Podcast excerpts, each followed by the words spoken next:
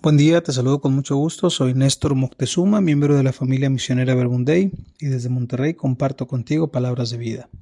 Nos ponemos en la presencia del Padre, del Hijo y del Espíritu Santo. Amén. Hoy quiero detenerme a agradecerte, Padre bueno, por este regalo de tu palabra, porque sigues confiando en la humanidad, porque sigues valiéndote de tus humildes servidores para llevar la riqueza de tu palabra al mundo que podamos vivir las bienaventuranzas y compartir la palabra de Dios que se va fraguando en nuestro interior. Lectura del Santo Evangelio según San Lucas.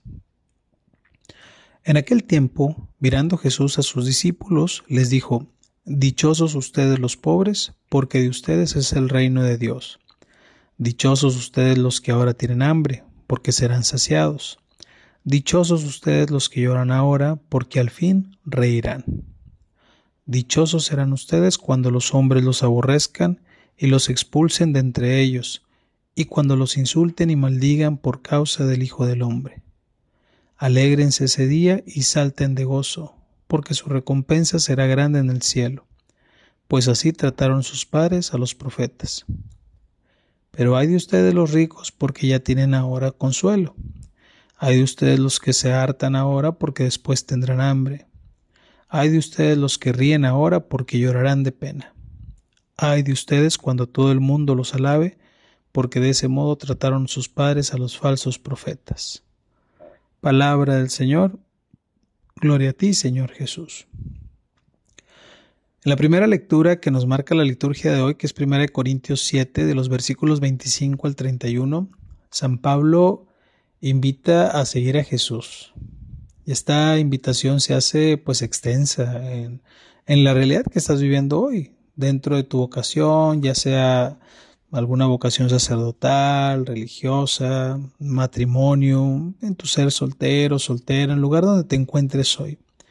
La invitación que nos hace San Pablo, que le hace San Pablo a los Corintios y que se renueva hoy es seguir a Jesús.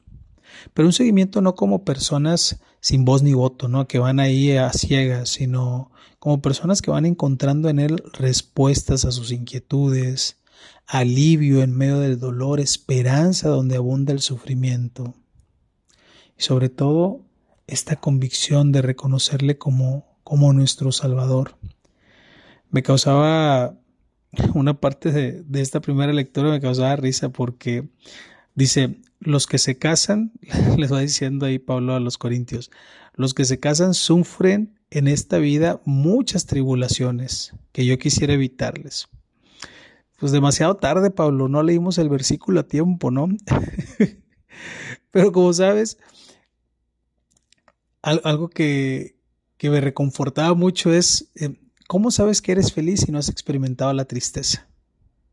¿Cómo sabes qué es sentirse pleno si no te has experimentado vacío?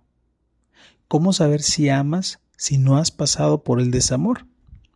Pareciera que en la vida es necesario pasar por alguna carencia para reconocer el valor adecuado de las cosas y de la vida misma.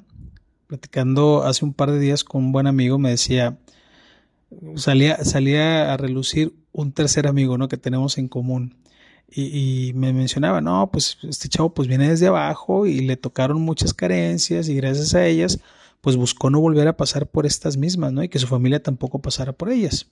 Y mi amigo le decía, recuerda que tú tuviste estas carencias y eso te llevó a esforzarte para estar en el lugar donde ahora estás. No le niegues esa oportunidad a tus hijos para que ellos también puedan crecer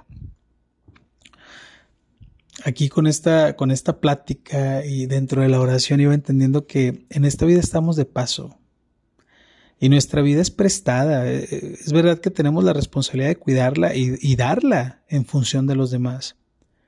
Por eso no podemos perder el tiempo quejándonos de, la persona que tenemos al lado. No, no nos quedemos con sus defectos, inclusive sus virtudes, porque Dios nos llama a amar la diferencia. En esta asimetría de una relación humana encontramos la imperfección, la cual permite abrazar nuestras decisiones, nuestras palabras y nuestras acciones desde el amor. Este amor del que nos habla Jesús en el Evangelio de hoy, que es Lucas 6, 20 al 26. A través de las, a través de las bienaventuranzas, ¿no? Dice la palabra, dichosos ustedes los pobres, porque de ustedes es el reino de Dios. Feliz tú que eres libre de lo material, que aún y teniendo esto o aquello, eso no tiene poder sobre ti. No dependes ni tienes una dependencia de eso, ¿no? Sigue diciendo la palabra, dichosos ustedes los que ahora tienen hambre, porque serán saciados.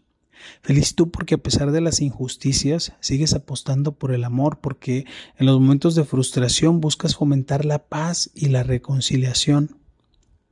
Dichosos ustedes los que lloran ahora, porque al fin reirán.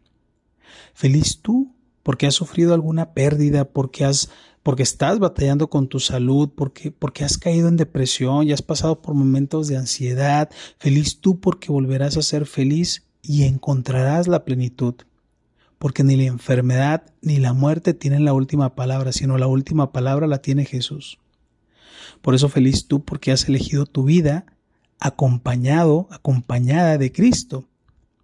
Hoy Jesús te habla para que, para que busques tu felicidad y permanezcas en ella. Y para ello, algo que te puede ayudar es dirígete al monte de tus realidades, de tus ambientes profesionales, familiares o personales, y sé el portador de la buena nueva. Comparte con tu vida y con tu palabra mensajes de aliento, de esperanza, de gratitud. Hace unos días tuve la oportunidad de participar en un programa que se llama Happiness Shots, ¿no? Y hablamos de la importancia de reconocer cualidades en la otra persona, recordarle algo que te gusta o admiras de él o ella, ¿no? Entonces, en un momento escribimos en unos post-its este tipo de mensajes. Y de pronto en toda la oficina se respiraba esta atmósfera de cercanía, de fraternidad, de comunidad. Y yo me ponía a pensar ahora, bueno, si esto es posible desde la razón, con palabras que, que vienen de la razón, imagínate cuánto más impacto tendrán las palabras que salgan del corazón. Es la palabra de Dios que se va grabando, tatuando en nuestro interior y lo que busca es salir y llegar a tocar la vida de muchos. Por eso pregúntale a Jesús, ¿de qué forma puedo asimilar tu palabra y compartirla, Señor? ¿Cuándo lo he hecho y cuándo lo he dejado de hacer? Esto para traerlo a la conciencia y hacerlo presente, ¿no? San Juan de la Cruz dice, el alma que quiere que Dios se le entregue todo, se ha de entregar toda, sin dejar nada para sí. El alma que anda en amor ni cansa ni se cansa. Quien supiere morir a todo, tendrá vida en todo. Que en este día Dios pueda encontrar en nosotros una entrega total y particular que lo que hagamos o digamos sea un reflejo de lo que vivimos en comunión con Jesús y que dejemos entrar al amor a nuestras vidas para poder perdonar, sanar, curar heridas, pero sobre todo para vivirnos como hijos de Dios, dichosos por recibir, aceptar y abrazar su palabra, poniéndola en práctica día a día.